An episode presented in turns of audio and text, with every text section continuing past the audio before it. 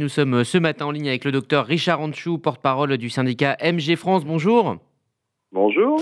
Euh, tout d'abord, est-ce que vous ressentez euh, cette septième vague dans votre cabinet au quotidien? Euh, Au quotidien, plusieurs fois par jour, en effet, il y a un afflux massif de patients qui sont porteurs du Covid. Hmm.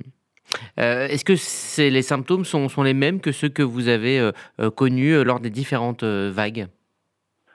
Alors, ils sont, euh, ils étaient très légers euh, en, en, début de mois. Ils sont un peu plus désagréables pour les patients, mais sans être euh, dangereux. Donc, les gens ont effectivement mal à la gorge, mal à la tête, une grosse fatigue et des courbatures, une toux Hmm.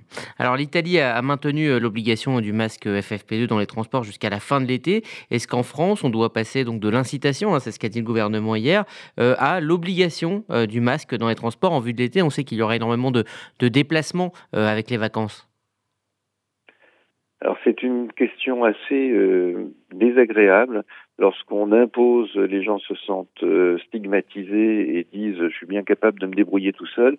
Et lorsqu'on le conseille, les gens disent ah ben non mais c'est pas obligatoire.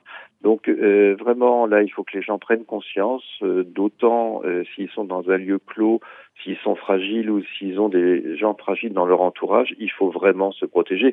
Plus plus on respectera la distance pour, que le virus doit trans doit passer d'un patient à l'autre et plus on diminuera la contagiosité. Donc il faut vraiment qu'on reprenne les habitudes qu'on a eues pendant un an et demi, deux ans. Euh, en cette période où il fait chaud, c'est pas très agréable, mais dans les transports, dans les lieux clos, moi dans ma salle d'attente, euh, les gens oublient de mettre le masque, c'est pourtant écrit sur la porte et c'est fort désagréable. Et je voudrais pas que des patients qui viennent et qui n'ont pas de Covid se contaminent au contact de ceux qui l'ont. Donc soyons tous raisonnables. Euh, il y a aussi euh, cette question de la vaccination hein, pour les personnes euh, fragiles. Deuxième rappel, donc quatrième dose. Est-ce qu'il faut aussi peut-être accélérer sur les personnes les plus vulnérables par rapport à cette vaccination. Est-ce que pour vous, le, taux de vaccination de ces personnes vulnérables est, satisfaisant aujourd'hui?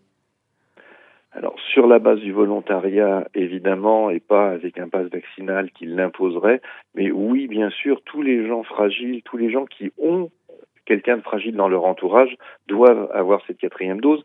N'oublions pas que certains ont eu euh, naturellement cette quatrième piqûre de rappel euh, en attrapant euh, le Omicron au cours du mois de mars et avril.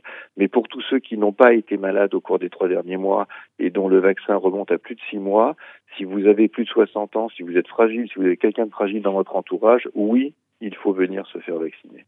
Merci, docteur euh, Richard Anchou. Je rappelle que vous êtes euh, euh, médecin généraliste et porte-parole du syndicat MG France. Merci d'avoir pris le temps de répondre à nos questions ce matin. Merci à vous.